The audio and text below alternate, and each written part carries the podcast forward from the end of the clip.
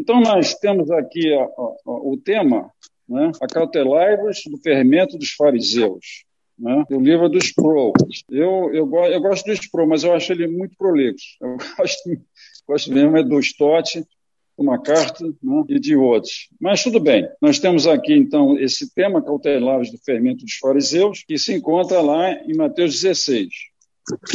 Então, nós, nós temos aqui, na, a partir do capítulo 13 no verso 53 ao capítulo 16 de Mateus, verso 12, nós temos um programa de ataque. O Senhor Jesus começa a ser atacado pelos fariseus. Né? Primeiro, ele é atacado pelos próprios concidadãos. Lá no, no capítulo, de, é, capítulo 13, no verso 53, diz assim: tendo Jesus, Mateus, tendo Jesus preferi, proferido estas parábolas, retirou-se dali. E chegando-se à sua terra, ensinava-os na sinagoga, de tal sorte que se maravilhavam e diziam: De onde lhe vem esta sabedoria e poderes miraculosos? Não é este o filho do carpinteiro? Não se chama sua mãe Maria e seus irmãos Tiago, José, Simão e Judas? E no verso 57 diz assim: Escandalizavam-se nele. Jesus, porém, lhes disse: Não há profeta sem honra, senão na sua então, é, é, foi o primeiro ataque que ele sofreu aqui. No capítulo 14, ele é atacado por Herodes, né? e, e há então aquela, aquela multiplicação, a primeira multiplicação dos pães. Depois, no capítulo 15, ele, o Senhor Jesus é atacado pelos escribas e fariseus. Há o segundo milagre na multiplicação dos pães. Nesse capítulo 16, que é justamente o, o, o, texto áureo da nossa lição, ele é atacado pelos fariseus e saduceus. Então eu vou ler Mateus 16, de 1 a 6. Aproximando-se os fariseus e saduceus, tentando, pediram-lhe que lhes mostrasse um sinal vindo do céu. Ele, Jesus, porém, lhes respondeu: Chegada a tarde, dizeis, só haverá bom tempo, porque o céu está avermelhado. E pela manhã, hoje haverá tempestade, porque o céu está, está de um vermelho sombrio. Sabeis, na verdade, discernir o aspecto do céu e não podeis discernir as, os sinais dos tempos? Uma geração má e adúltera pede um sinal, e nenhum sinal lhe será dado, senão o sinal de Jonas. E deixando-se, retirou. Ora, tendo os discípulos passado para o outro lado, esqueceu-lhes levar o pão. E Jesus lhes disse: Vede, e acautelai-vos do fermento dos fariseus e saduceus. Então, hoje, pelo texto que nós lemos, os fariseus e saduceus não precisavam do clima-tempo, né? consultar o clima-tempo, eles já sabiam o que ia acontecer. Mas eles viam aqueles sinais ali e não, não davam importância, não é? Eles não associavam aqueles sinais que Jesus fazia ao Messias. Né? Eles achavam ali, até criticavam, né? como diz aqui o, o, a, o, texto, era um ataque que eles fazem sempre a Cristo Jesus. E houve aquela, houve aquela ocasião, aquele momento que esqueceu o pão, e Jesus então aproveita e usa, vai usar o fermento de uma, uma maneira metafórica. Né? Veja, acautelai-vos do fermento dos fariseus e dos saduceus. Então, eu, eu, eu separei aqui umas traduções muito interessante, que é mais ou menos, mais ou menos isso. A, a, a nossa a versão nós já lemos, né? agora eu queria ler a versão inglesa de 60, 1961. Diz assim: Mantende os olhos abertos e vigiai-vos do fermento dos fariseus e dos saduceus. A Bíblia de Jerusalém já vai dizer: Cuidado, acautelai-vos do fermento dos fariseus e saduceus. E aí a Bíblia do, do, é, traduzida da Vulgata, diz assim: Abri os olhos e guardai-os do fermento dos fariseus e dos saduceus. Enfim, é uma advertência que é feita aos discípulos sobre esse fermento que seria, então, a doutrina, o ensino dos fariseus, dos saduceus. Né? Então, eu, eu, eu, fiz, eu separei aqui a primeira parte que nós vamos tocar nessa, esse fermento, nessa questão do fermento. E na segunda parte nós vamos ver aí temor e culpa. Foi justamente o que me passaram aqui para a gente desenvolver. Nessa questão do fermento, nós vamos usar, vamos, é, é, nós vamos verificar a questão do fermento no Antigo Testamento. Né? Antigo Testamento. Bem, o fermento não era usado nas festas da Páscoa, no período da Páscoa. O pão não tinha fermento, porque era para lembrar aquele tempo de aflição que o povo passou lá no Egito. Né? Então, era, era um pão que eles comiam, chamado até pão de aflição para lembrar, vocês têm que lembrar aquele tempo lá que o, vosso Deus vos tirou da terra do Egito, da escravidão.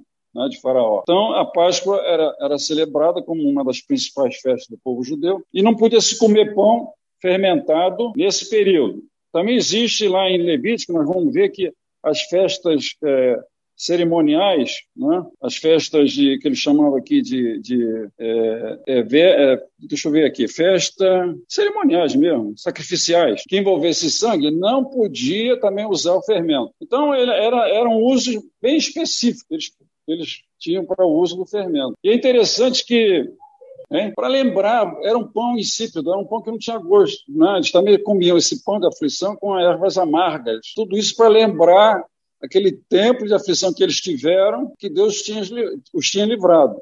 Então, é, é, é, era, era uma. Que todas as festas de Israel têm um, têm um significado, para trazer o povo a lembrança. A lembrança, vocês estão esquecendo? E o ser humano ele esquece mesmo, não? É, peculiar no ser humano esquecer.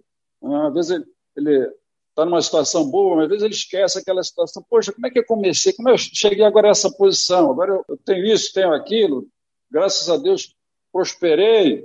Né? Aí ele esquece daquele tempo em que a coisa estava apertada, aquele tempo de aflição, aquele tempo lá de aperto que ele passou para chegar onde ele está agora. Porque, infelizmente, o ser humano se lembra muito de Deus num tempo de aflição.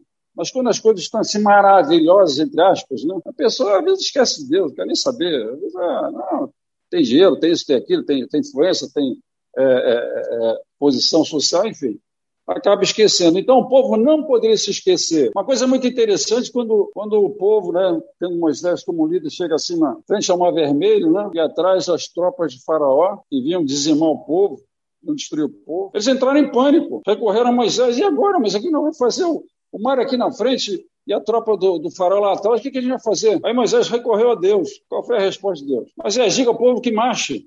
Ah, vocês esqueceram dos milagres que eu fiz lá no Egito? Esqueceram daquelas pragas que eu mandei lá para libertar o povo? E eles que tinham esquecido mesmo naquela caminhada. Né? A caminhada ali da saída de, do Egito, né? lá até de Faraó, até beira do Mar Vermelho, esqueceram os milagres que Deus, os sinais que Deus tinha feito. Então, o ser humano ele é muito propenso a esquecer as bênçãos de Deus, esquecer o que Deus faz na sua vida, esquecer o livramento que Deus dá. O ser humano é muito, é muito volátil, né? Bem, então esse, nós temos aqui Levítico 2:1 que fala sobre essa, esse fermento aí que também era proibido nas ofertas ao Senhor de fogo. Havia também ofertas de fogo que era proibido também. Está em Levítico lá 2:11. Eu tenho aqui as passagens bíblicas e depois eu posso passar para os irmãos. Ela está aqui, não é? Acho que está aqui, dependendo aqui do, do que a minha neta colocou, parece que está aqui a passagem. Então, o verbo ramar, hebraico, significa fermentar, ferver, esquentar. Espuma. Todo mundo sabe para que serve fermento, né? principalmente as coisas de casa. Né? Fermento faz crescer a massa, assim, um termo assim muito popular, faz crescer a massa. Né? Então, é, é, é, é muito interessante essa metáfora que Jesus usa em relação ao fermento. Também as ofertas sacrificiais, que eram sete, sete ofertas pelo pecado, pela culpa, holocausto, pacífica, manjares, movida e novilha vermelha. Interessante essa questão da novilha vermelha, não? Ele separava a novilha, a novilha vermelha, que está lá em Números 19, 1 a 3, e o pecado do povo ali era transferido para aquela novilha, seria então depois sacrificada. A cor e a condição dessa novilha, né? E o sexo do animal simboliza, uma vida plena, nova e vigorosa. Tudo tem um significado. Acontece que quando o Senhor Jesus veio, aboliu isso tudo. Tudo foi abolido, porque ele foi, ó, ele foi o sacrifício. Não? Ele foi ó, o cordeiro pascal que era oferecido no holocausto. Então, tudo aquilo, tudo aquilo foi que aqui também tipificava né? a vinda de Cristo, o que Cristo iria fazer também, Messias. Então, ele fez, cumpriu tudo, como nós vemos lá em, em Lucas né, 23, tudo, Senhor Jesus cumpriu, cumpriu o Torá, tudo estava escrito a respeito dele no Torá, no Ketubim, no Bi, que é o profeta, né, e os escritos, tudo estava ali, tudo ali foi cumprido. E o judeu hoje, ele não sacrifica porque não tem templo, porque ele não crê em Cristo. Se tivesse templo, eles iam manter essas, essas, esses sacrifícios lá no templo, no templo. Mas como não tem, você vê. Então eles, eles não creram, não creram em Cristo, não creram em Cristo como, como, como o Messias, mas o, por outro lado, o templo só está destruído, né? e eles têm essa dificuldade também de descobrir, né? dentro daquelas ruínas do templo, onde é que é o Santo dos Santos? Onde é que fica o Santo dos Santos? Aquilo traz uma angústia para eles também. Gente, o Senhor Jesus já fez tudo, está tudo pronto. O que nós temos que fazer é crer. Né? Tudo já foi feito. Temos que crer nesse, nesse Deus maravilhoso que envia seu Filho Jesus para nos salvar. Então, é, esse fermento era usado assim. Tinha também aquelas condições específicas de uso do fermento, não era usado em qualquer festa de Israel. Então, é, é, o que, que eu quero dizer aqui? Eu quero dizer o seguinte, que no, no Antigo Testamento, o uso do, do fermento era específico, determinado, como Deus queria que o povo fizesse. Agora, no Novo Testamento, ele é usado de uma maneira metafórica. Senhor Jesus vai usar aqui para explicar que esse fermento está se referindo à doutrina aos ensinamentos dos fariseus e saduceus. Nós sabemos que os fariseus eram aquela classe religiosa toda perfeitinha, né? eles eram tidos como os perfeitos, os melhores, os maiores cumpridores da lei de Deus. É o caso de Paulo, né? Paulo vai dizer que ele era impecável, e era mesmo. Né? Mas Deus, na sua infinita, infinito amor né? e misericórdia, não deixou Paulo se perder, não. Aquele conhecimento todo. Né? Então foi lá, teve aquele encontro maravilhoso que tinha que ser assim. Para você, para você eh, convencer um homem que conhece as escrituras, convencer que Cristo era o Messias, não é brincadeira, não é só o poder de Deus mesmo. Você não consegue. E outra coisa, você pode pegar a palavra de Deus e, e, e argumentar, porque eles também conhecem a palavra. Eles não têm não tem aqui o, o, Novo Testamento, mas tem o Antigo. Então tinha que haver assim um, um, na vida de Paulo, né? Que eu estou separando, tinha que assim, tinha que haver um ato extraordinário. Foi uma coisa assim, uma, extraordinário mesmo, não? Tem aquela luz mais forte que a luz do meio-dia, já pensou? Ele caiu no chão, tinha que cair do cavalo. Você não cai do cavalo, só Cristo mesmo. Exatamente. Então, o que, que acontece ali? Depois, após a conversão de Paulo, ele vai buscar os seus conterrâneos lá na sinagoga, explicar, né? provar que Cristo é o Messias. E o que, que aconteceu? Foi perseguido, foi expulso, açoitado, e a gente sabe a vida dele toda, como é que foi. Então, é, é as cartas que Paulo escreveu, coisa maravilhosa. Aqui, a carta de Paulo aos Romanos é um compêndio de teologia maravilhoso. Então, é, Deus não poderia, não, eu, no meu ponto de vista, né, deixar um desse perder com esse conhecimento ali, que ele adquiriu aos pés de Gamaliel. Né? Paulo tinha uma cabeça, cabeça que eu digo é, é pensamento, raciocínio extraordinário. Ele tinha uma capacidade extraordinária, como Deus, né? Às vezes coloca, colocou na, na cabeça de Einstein, né? A física. Hoje, hoje os satélites comprovam as teorias, compro, está comprovando as teorias de Einstein. Mozart, né? Os quatro anos tocava violino, enfim. E Paulo foi uma cabeça privilegiada. E ele então escreveu essas cartas maravilhosas aos Efésios, aos Colossenses, Tessalonicenses, enfim. Então, irmãos, é, é, é, o Senhor Jesus vai usar o fermento dessa maneira. Olha, vocês façam o que eles dizem, né? E os fariseus, os saduceus dizem, façam o que eles dizem, porque eles não fazem, eles não praticam o que falam o que ensina. Então, o ensinamento era bom, mas era bom em certo sentido também, né? Em certo sentido. E eles, então, eram, na verdade, eles falavam uma coisa, mas não faziam, não cumpriam. Né? E no caso do Senhor Jesus, eles vão provar, eles vão demonstrar que realmente eles eram hipócritas. A verdade era essa. Bem, então aqui, quando ele diz assim, olha, essa palavra aqui, fermento, no grego Exume, ele é usado de uma maneira, como já falei, metafórica por Cristo. É uma doutrina que eles ensinavam que era tradição dos homens. Porque nem tudo que eles ensinavam era tradição dos homens, entenderam? O que, o que mexia na sua posição ou na, no seu os seus privilégios diante do povo, eles combatiam. Né? Você vê que o Senhor Jesus fazia coisas que, que na, na, visão deles, eram pecaminosas. Por quê? Porque eles tinham distorcido os ensinamentos de Deus. Então, o que, que nós vemos aqui? É, em, é, é, eu vou ler aqui Mateus 23, mais adiante aqui, irmão, só para a gente ter uma ideia. O que, que o Senhor Jesus vai usar aqui? Cautelai-vos desse fermento dos fariseus. Eu não vou ler tudo porque são 32, 32, 36 versos, mas eu vou ler alguns aqui. Então, Mateus 23, versículo 1. Então falou Jesus às multidões e aos seus discípulos. Na cadeira de Moisés se assentaram os escribas e os fariseus. Fazei e guardai, pois, tudo quanto eles vos disserem, porém, não os imiteis nas suas obras, porque dizem e não fazem. Há tão fardos pesados e difíceis de carregar, e os põe sobre os ombros dos homens. Entretanto, eles mesmos nem com o dedo querem movê-los. Praticam, porém, todas as suas obras com o fim de serem vistos dos homens, pois alargam os seus cratérios e alongam os seus frangos. Amam o primeiro lugar nos banquetes, olha só, o prestígio que eles, eles queriam, queriam manter. E as primeiras cadeiras na sinagoga, nas sinagogas, as saudações nas praças e os serem chamados mestres pelos homens. Vós, porém, não sereis chamados mestres, porque um só é o vosso mestre, e vós todos sois irmãos. Então ele vai então dizendo aqui, né, falando esse, esse no verso 14, ele vai dizer o seguinte, nesse mesmo capítulo, aliás, 13, Mateus é, 23, 13. Nós estamos no mesmo capítulo aqui, só que nós estamos agora no verso 13. Agora o Senhor Jesus vai ser mais contundente. Ele vai dizer o seguinte: Ai de vós, escribas e fariseus, hipócritas, porque fechais o reino dos céus diante dos homens, pois vós, vós não, entre, não entrais nem deixais entrar os que estão entrando. Olha só. Ai de vós, escribas e fariseus, hipócritas, porque devorais as casas das viúvas, e para os justificar, fazeis longas orações. Por isso sofrerei juízo muito mais severo. Ai de vós, escribas e fariseus, hipócritas, que rodeais o mar e a terra para fazer um prosélito, e uma vez feito, o tornais filho do inferno. Olha só, duas vezes. É, filho do inferno, duas vezes mais do que vós. Ai de vós, verso 16, ai de vós, guias, guias cegos, que dizeis, quem jurar pelo santuário, isso é nada. Mas se alguém jurar pelo ouro do santuário, fica obrigado pelo que jurou. Olha, comércio, dinheiro, insensatos e cegos, diz o Senhor Jesus. Pois qual é o maior, o ouro ou o santuário que santifica o ouro? E dizeis, quem jurar pelo, pelo altar, isso é nada.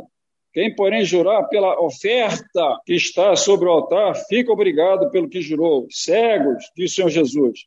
Pois qual é o maior, a oferta ou o altar que santifica a oferta? E por aí vai. Então, eles eram hipócritas mesmo. Então, tinha que ter cuidado com, esse, com, essa doutrina deles, com esse ensinamento deles. Né? É, é essa advertência que o Senhor Jesus faz a nós, fez aos seus discípulos e faz a nós também. Porque hoje nós temos ou não temos fariseus por aí? Temos, não temos? Temos bastante. Fariseu mesmo, ensinando o que Cristo não ensinou, falando que a Bíblia não fala. E as pessoas tinham que ter um certo cuidado, porque tem que verificar o que, é que ele está falando. É por isso que toda vez que eu, que eu, que eu faço pensamento, eu estudo, eu coloco o endereço bíblico a pessoa ver se realmente é aquilo ou não. Porque tem que ver. Muita gente aceita que o, que lá o líder lá da, da igreja, estou falando lá daquela igreja, né? vai engolindo aquilo, engolindo aquilo, aquilo aqui. É, é um, é um fermento que ele está engolindo, para fazer crescer um conhecimento dele diferente das escrituras. Eu estava colocando, estava colocando gasolina no carro, ali perto de casa, um posto que tem, aí estou vendo o rapaz colocando a gasolina, aí eu, daqui a pouco se aproxima um rapaz com uma, uma camiseta de uma academia que está sendo inaugurado agora nesse shopping que inaugurou lá em, lá em Jacarepaguá. Então, até abrir um parênteses, é enorme, shopping enorme, você não tem, não tem ideia daquilo lá dentro. Para você ter uma ideia, tem, tem um pátio de carro antigo, maior do que isso aqui, ó, pátio enorme, só de carro antigo. Bem, outras coisas também tem. Então, ele começou a, é, distribuir folheto, olha, a academia vai abrir, tal, senhor quiser e tal. Aí eu aproveitei, como sempre tenho no bolso, né, Cristo, né, Jesus Cristo, né, Entreguei a ele e falou assim: Eu sou judeu. Ah, você é judeu? Ah, mas eu falei: ah, a religião não salva ninguém, quem salva é Cristo. Não discutindo judaísmo, cristianismo. Quem salva é Cristo. Ah, não esquenta a cabeça cristã, quem salva é Cristo. É, porque a gente não crê né, em Cristo, tá, um Messias. Eu falei assim: olha, a pergunta que eu vou deixar com você, você não precisa responder, não. Mas você vai pensar na pergunta que eu vou deixar para você. Quando o teu Messias, o Messias que você está esperando, ele vai fazer mais obras que Cristo Jesus? Curar cego, paralítico, ressuscitar as pessoas, fazer multiplicação de, de pães, alimentar 5 mil pessoas? Será que ele vai fazer mais do que isso? Olha, eu vou te dizer uma coisa, ele não vai fazer mais, não vai nem chegar perto. Mas você pensa direitinho nisso. Você pensa direitinho nessa. Inclusive, é uma pergunta que é, está na Escritura, né? Nicodemos fez essa pergunta diante do Sinédrio. Vocês estão esperando outra? Ele vai fazer mais do que esse que ele está fazendo? Mas por que isso? Nós vamos ver aqui, vamos ver essa questão aqui. Foi um fermento que colocaram na cabeça dessas pessoas. Infelizmente, é um fermento. Ele não era um Messias. E aí? As pessoas vão, gerações e gerações vão passando. Ele não é um Messias, não é um Messias. Vamos esperar o um Messias. Então, são esses ensinamentos que as pessoas os líderes hoje, alguns líderes aí estão ensinando, né? aquilo vai, vai, vai, vai, vai penetrando na mente da pessoa, né? vai, vai fazer, fazer com que um conhecimento estranho das escrituras cresça na mente daquela pessoa. O fermento faz isso na massa, não faz a massa crescer. Só que essa massa que está crescendo não é aquela massa de trigo, de bolo, é a massa do conhecimento. E essa massa, esse conhecimento vai crescendo para um caminho errado. De caminho certo, vai para um caminho errado. Depois fica, fica difícil. Só Deus mesmo para tirar a pessoa desse, desse caminho errado para voltar para as Escrituras. É, Paulo diz isso aqui, olha. Ele, o Paulo ele vai usar lá em 1 Coríntios 5, 6 o fermento como símbolo de penetrabilidade do mal. mal penetrando no coração da pessoa. Vocês querem ver aqui, ó, é, 1 Coríntios 5, 6, primeira carta de Paulo aos Coríntios, no capítulo 5, verso 6. O que, que ele diz aqui? Olha, não é boa a vossa jactância. Não sabeis que um pouco de fermento leveda a massa toda? Aquela jactância, né? aquilo que aqui estava. Ah, é porque ele está falando aqui numa, num, num comportamento aqui errado que estava sendo praticado na igreja. E se ele não faz essa advertência, esse fermento iria fazer com que a igreja desviasse dos ensinamentos de Cristo. Aí ele diz: Não sabias que um pouco de fermento leveda a massa toda? Ou fermenta a massa toda? Então a gente tem que ter muito cuidado hoje, porque esse fermento está tá sendo jogado por aí. Né? E o diabo ele faz com que a palavra seja distorcida né? e a pessoa adquira aquilo como se fosse uma verdade. Ué, não existe aí o, o, universalismo que diz que todo mundo vai ser salvo? Ah, Deus é amor, todo mundo vai ser salvo. Até o diabo. Onde é que, onde é que descobriram isso que o diabo vai ser salvo? Se o diabo vai ser salvo, para que serviu o sacrifício de Cristo? Não? Não para nada. Já vai ser. Mas por quê? Eles pegam aqui, pegam ali, fazem uma doutrina. Olha, o erro que a pessoa tem, que as pessoas têm hoje, tiram, pegam aqui um verso, um texto, tira do contexto. E em cima daquele texto, faz uma, cria uma, uma, uma doutrina, um fermento. Aí fica difícil, porque ele não quer saber, ele não quer saber do resto, ele quer saber daquilo que ele separou. Aí ele começa a bater naquela tecla, ó, tá aqui, ó. Mas você tem que comparar, porque também a Bíblia, né? a Bíblia também é uma fonte de heresia, sabia disso? Se a pessoa proceder assim, você vai encontrar heresia na Bíblia, mas não é não, não é para fazer isso, né? não é para tirar um texto, né? E fazer, tirar um texto do contexto e fazer uma teologia em cima dele. Aí torna-se heresia o diabo faz isso, ele é um simulacro. O que, que, o diabo faz na mente da pessoa? A primeira coisa que ele faz é criar uma dúvida. Será que Jesus era, era, era, o Messias mesmo? Será que existe isso, que existe aquilo? Será que Deus está no controle de tudo? Poxa, mas eu estou passando por uma aflição tão grande, poxa, eu sou crente, será que Deus... Ele vai colocando aquela semente, aquele fermento de dúvida na nossa vida. Será que Deus está vendo a minha vida, o problema que eu estou enfrentando? Problema de relacionamento em casa, problema de emprego, problema de salário, problema de custo de vida, problema disso e daquilo. Então, por que, que eu estou passando isso? Então, nós temos que entregar nossa vida mesmo nesse Deus maravilhoso, é o Deus Todo-Poderoso, Criador dos céus e da terra. Então, a gente tem, está tranquilo, tem que estar tá tranquilo na mão dele. Deus proverá. E aquele, aquele verso que Paulo diz assim: todas as coisas cooperam para o bem daqueles que amam a Deus. Agora, tem gente aqui que não quer ficar nem resfriada, pegou um resfriado, já fica aí murmurando contra Deus. Então, esses fermentos vão penetrando na mente da pessoa, do crente inclusive, e ele vai começar a se afastar. Eu tive um amigo de trabalho, era do, do INCRA, ele era topógrafo, eu era, eu era estagiário, né? que a, a, engenharia que eu fazia era ligada à topografia, aerolevantamento, aerofotogrametria, outras coisas. Aí o que, que acontece? Eu comecei a falar do evangelho, eu sempre falo com, com, com o evangelho com as pessoas, inclusive até dei uma Bíblia para ele, e dei para outros também. Aí o que, que acontece? Belo dia ele ficou, ele começou a ler a Bíblia e ficou todo todo entusiasmado com o evangelho, uma beleza. Um belo dia ele foi comprar um automóvel, ele morava ali no Catete, ele foi tirar o carro da concessionária sem seguro. Ele foi falar, porque ele ficou tão entusiasmado o era um Fusca, né, na época. Ficou tão entusiasmado com o carro que queria levar o carro para casa. Deixa, você não quer fazer o seguinte? Não, depois eu faço, então levou. Naquela noite roubaram o carro dele. Roubava muito carro. Menino, o homem ficou revoltado. Você vai falar de Deus, de Cristo, quase batia em você. Então, esse, esse fermento que eles. É por isso que o Senhor Jesus faz essa advertência, cauteláveis do fermento da doutrina que eles estão fazendo aí, que eles estão ensinando. Né? Porque é, é, é, eles conhecem a Escritura, deformam a Escritura, ensinam deformado. Então, é, é preciso que a gente, que a igreja, hoje, a igreja de hoje, né, que a gente tem que trazer para os tempos que nós estamos vivendo, né, tenha muito cuidado com o que está sendo ensinado por aí. Inclusive na internet, que a internet também é um meio de comunicação dos maiores, né? Dos maiores meios de comunicação a internet hoje. Então, é, agora tem um negócio muito interessante aqui. O Senhor Jesus diz, acauteláveis o fermento dos fariseus. Mas, por outro lado, ele faz, ele cria aqui uma parábola falando de fermento, que o reino dos céus, o reino de Deus, é como fermento, ou seja, uma pitadinha de, de, fermento na massa, ela cresce. Então, se por um lado o fermento do fariseu é um, é um fermento distorcido que leva para um afastamento de Deus ou para uma ideia errada de Deus, o fermento o fermento do reino dos céus nos leva a é uma comunhão maior, uma vida de, de intimidade com o nosso Deus. É um, é um, é um processo em que você é, processo até de santificação, né? Porque você para cair em Cristo tem que ter ali a mão de Deus, né? Abrindo teu entendimento, teu coração. E você então começa a crescer, aquele fermento vai crescendo de conhecimento, vai crescendo, né? E a gente vai tendo uma vida mais, como é se diz, mais confiante em Deus. Você vai criando alicerces, né? para resistir às tempestades da vida que aparecem às vezes de maneira até inesperada. Então ele diz isso. Ele diz aqui, o Senhor Jesus fala sobre isso aqui. Mas eu queria ler aqui em Romanos 10, o que, é que Paulo vai dizer aqui? Romanos 10, 13 a 15. Vamos ver o que, é que ele diz aqui, Romanos. Romanos 10, separei aqui. Romanos 10, 13, 15 e 17. Ah, então é o seguinte, essa, esse, esse, esse, essa, essa comparação que ele faz aqui do fermento, né, que o reino dos céus é como fermento, né, que vai crescendo, crescendo, né, o, o, o, reino dos céus vai crescendo, por quê? Porque vai se expandindo. Por que vai se expandindo? Porque a palavra está sendo pregada. A palavra certa, a palavra não é? Evangelho puro e simples Jesus Cristo. Então, com a pregação da palavra, as pessoas vão aceitando a Cristo, é? vão se convertendo e o reino dos céus vai aumentando. É por isso que Paulo, que eu, que eu separei aqui, Romanos 10, ele vai dizer o seguinte: ó, porque todo aquele que invocar o nome do Senhor será salvo. Como, porém, invocarão aquele que não creram?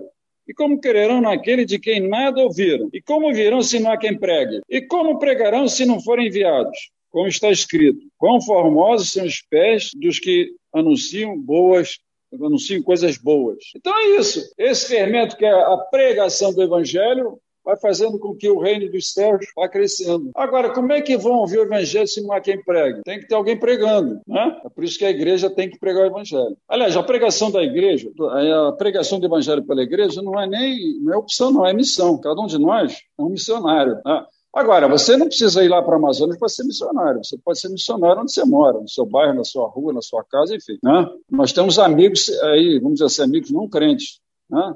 Até, até são amigos, até muito chegados a nós, mas não são crentes. Então, é, é, é, é, uma, é uma oportunidade que nós temos de, de levar esse fermento, colocar esse evangelho no coração da pessoa, ali na mente da pessoa. Vai produzir crescimento, né? crescimento espiritual ali na, na vida daquela pessoa. Então, é, é a, a, essa comparação que o Senhor Jesus faz do fermento, dos fariseus, que é um fermento mau, um fermento que traz um conhecimento errado, por outro lado, ele vai usar o fermento como crescimento do reino de Deus. Aquela pitadinha ali, uma palavrinha às vezes do evangelho que você fale para a pessoa. E outra coisa, você não precisa ser teólogo para falar sobre, sobre Cristo, não. Agora você tem que aproveitar as oportunidades. Né? E Deus às vezes concede a oportunidade de você falar. E você fala. O que, que nós sabemos sobre isso? Sobre pregação do evangelho? Que a palavra de Deus não vai voltar vazia ela vai produzir. Eu não sei se eu contei aqui uma vez, aqui, não sei se eu contei isso aqui, mas eu vou, vou contar de novo. Eu estava ali naquele Walmart que não existe mais agora, sobre o Walmart não está mais aí, né? comprando um negócio e, e, tinha uma pessoa assim, atrás do caixa, na saída assim do quase do mercado, olhando para mim, forte. Eu estou com aquilo na bolsa, na mão, assim, daqui a pouco eu olho para trás, se estivesse olhando alguém de, de não, então, olha, assim, não tinha ninguém, era comigo mesmo. Tá me olhando, me olhando, me encarando, né, como se diz. Falei, disfarcei, olhei para lá e tal. Cheguei no caixa, paguei. Quando eu tô saindo, ele falou assim: Falei, ah, que foi? que foi? Não se lembra de mim, não? Eu falei, não. Ah, eu era aquele garoto lá na sua casa, quando tinha aquele ponto de pregação. Hoje eu sou da Assembleia de Deus. Eu falei, glória a Deus. Então, o trabalho não é em vão, irmão. A gente pensa que, é, que estamos lançando palavras ao vento, mas não, né? Sempre tem uma, um retorno. É claro que alguns vão manter o coração duro, né? mas aí a gente não pode fazer nada. Na nossa parte nós fizemos. Como Paulo diz, ah, vocês vocês estão, estão, estão se escandalizando com o evangelho? Então vou para os gentios. Ele procurou o povo deles, conterrâneo dele. Você pode ver na vida de Paulo, a primeira coisa que ele procurava era no sábado era a sinagoga, e lá pregava. Ele até expulso, mas lá pregava o evangelho. E muitos criam. Né? Outros não criam, a maioria não cria, mas muitos criam. Né? Então é assim mesmo, a gente continua a igreja agora com esses meios de comunicação, né? nós podemos, aí, através de dessas plataformas que tem, mandar uma mensagem de evangelho para a pessoa querida, amiga. Então, olha só, vamos então agora entrar no, no fermento do mal. Eu tirei aqui sete, com muitas passagens bíblicas, mas eu vou tirar algumas só para a gente ver aqui. Então, veja bem, esse fermento do mal, ou seja, aquele fermento que o, que o, os, os, os, os fariseus, os saduceus usavam. Vamos lá ver Mateus 12, só para a gente ter uma ideia aqui. Nós vamos, é, esse, ele vai de, de, de, de 22 a 32. É Mateus 12, aí no verso 22. Eu não vou ler tudo, não vou até o 32 não, mas só para vocês terem uma ideia aqui desse fermento do, do mal que os fariseus usavam o que ensinavam, o que, o que praticavam. 22. Então lhe trouxeram a Jesus um demoniado, cego e mudo, e ele, Jesus, o curou, passando o mundo a falar e a ver. E toda a multidão se admirava e dizia: É este, porventura, o filho de Davi? Mas os fariseus, ouvindo isto, murmuravam: Ele, este não espelha os demônios, senão pelo poder de Beuzebu, maioral dos demônios. Você vê? O que, que eles pensavam de Cristo? E deviam ensinar lá onde, onde eles estavam, lá onde eles porque aqui diz o texto que eles pensavam. Jesus, porém, conhecendo o pensamento deles, diz: Todo reino dividido contra si mesmo ficará deserto, e toda cidade ou casa dividida contra si mesmo não subsistirá. Se Satanás espelha Satanás, dividido está contra si mesmo. Como, pois, subsistirá o seu reino? E se eu expulso os demônios por Bezebu, por quem expulsaram vossos, vossos filhos? Por isso, pelo, eles mesmos serão os vossos juízes. É você vai que o diabo vai expulsar o diabo pelo próprio poder do diabo? Que negócio é esse? Você vê que a maldade, a crueldade deles, fermento mesmo.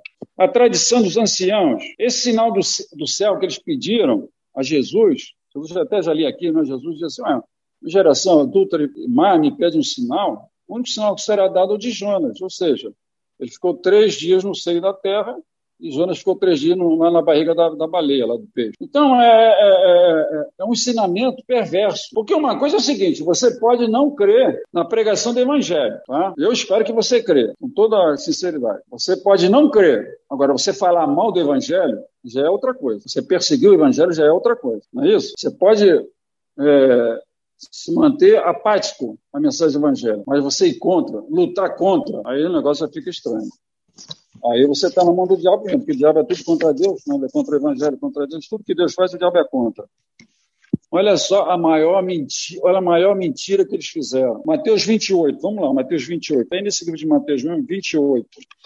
11, verso 11, aquela ressurreição de Cristo, né? Maravilhoso, aquele, aquela ressurreição. Diz assim: houve aquela, aquele, aquele milagre, né? O Jesus ressuscitou, elas ficaram assim estupefatas com, com, com o acontecimento e foram avisar os discípulos. Então, indo a elas, elas foram avisar os apóstolos, os discípulos, eis que alguns dos guardas que estavam ali viram aquele milagre, né, um né, a pedra sendo removida, contaram aos principais sacerdotes tudo o que sucedera. Reunindo-se eles em conselho, os anciãos, reuniram o conselho com os anciãos, deram grande soma de dinheiro aos soldados, recomendando-os que dissessem: vieram de noite os discípulos dele e o roubaram enquanto dormíamos. Caso isso chegue ao conhecimento do governador, nós o persuadiremos e vos poremos em segurança. Eles, recebendo o dinheiro, fizeram como estavam, como instruídos. Esta versão, agora vejam bem, esta versão divulgou-se entre os judeus até o dia de hoje. Até o dia de hoje eles acham que o corpo de Cristo foi roubado. E como é que os soldados, como é que os discípulos apavorados poderiam lá tirar o corpo da, da, da cruz? Eles estavam apavorados, trancados lá, porque eles diziam, nosso mestre morreu, agora somos nós que vamos, vamos ser executados. E que, e que eram eles para enfrentar uma escolta de guarda lá no, no sepulcro de Cristo. E eles, você vê que fermento maligno mesmo.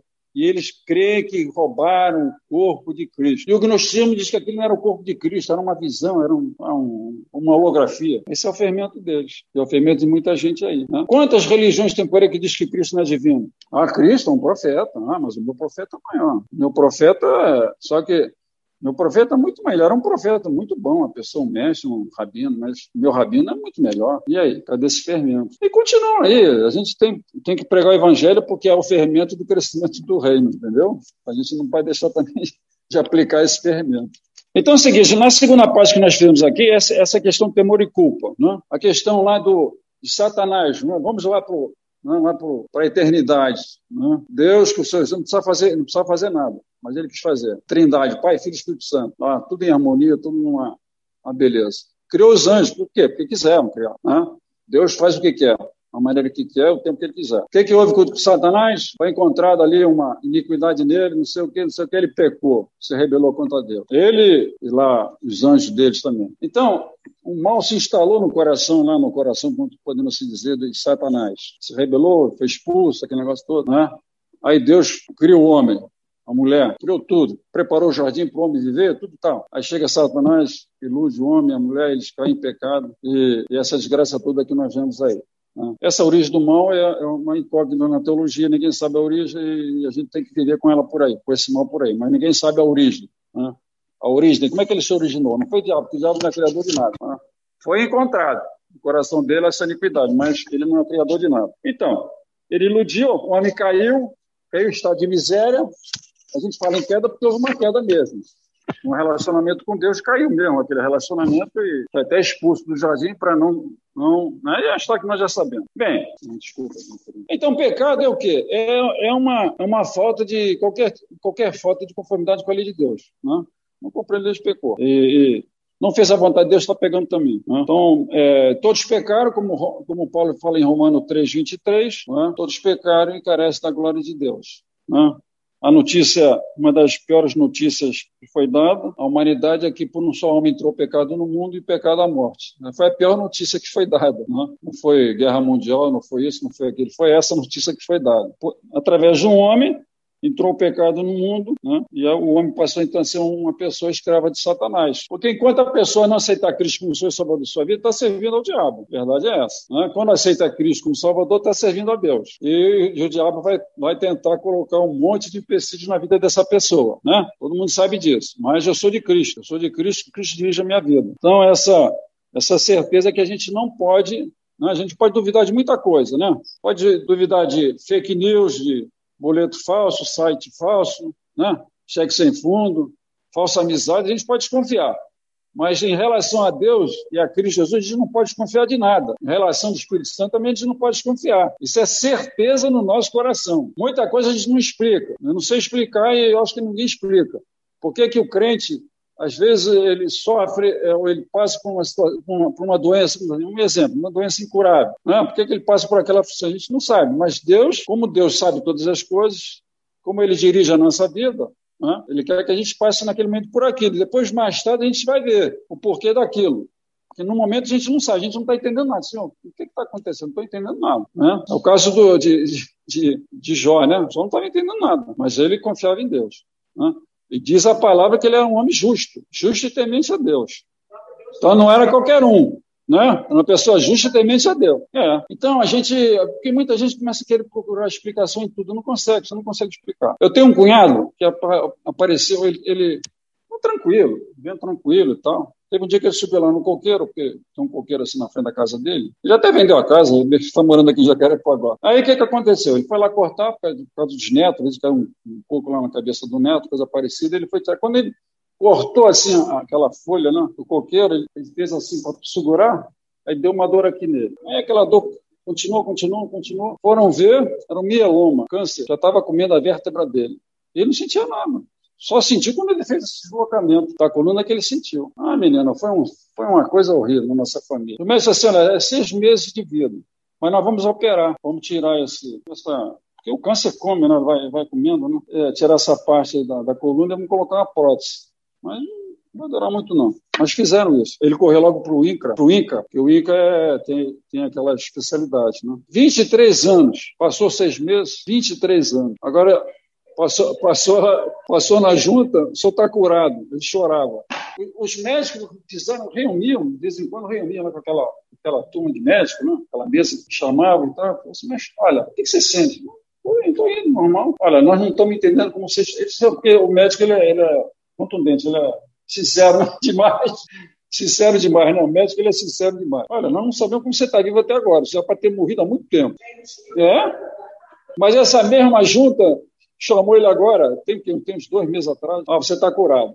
Outros não são curados. Como é que você explica isso? Outros não são curados. Uma coisa é o seguinte, como Paulo diz, vivendo ou morrendo, nós não somos de Cristo. Então, nós somos de Cristo, poxa. Agora, a gente quer viver mesmo, porque o homem não foi feito para morrer. Na verdade, o pecado trouxe a morte, mas o homem foi feito para viver em comunhão com Deus. Né? Tem aquela, aquela pergunta lá no seminário, né?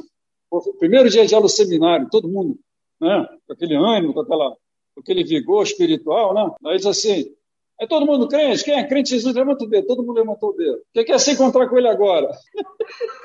ninguém levantou. É claro que ninguém quer morrer, não, agora. Ninguém quer morrer agora. Nós estamos filhos, estamos netos, temos que ajudar, não é isso? Ajudar, temos igreja, tanta coisa para a gente ajudar a fazer. Mas vai chegar um dia que a gente vai ter que partir dele. Mas nós somos de Cristo, gente. Cristo está na. Né?